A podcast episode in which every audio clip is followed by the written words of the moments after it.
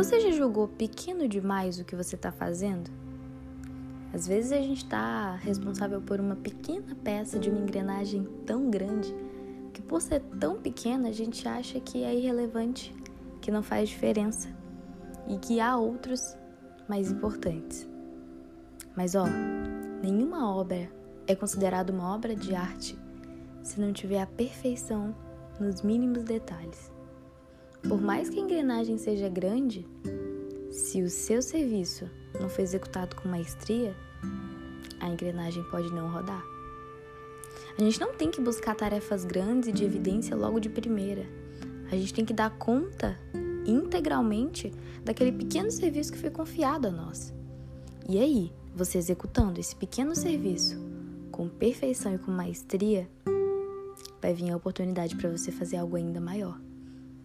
E eu não falo só de oportunidade, mas eu falo também de experiência. Como que você quer viver algo grande sem que você tenha vivido algo pequeno primeiro? Primeiro que você vai se assustar demais, segundo que você vai quebrar a cara, muito provavelmente. Não quer dizer que quando você for fazer o grande, depois que você tinha feito pequeno, que você não vai quebrar. Vai quebrar também, só que o impacto vai ser menor. Porque o conhecimento minimiza risco.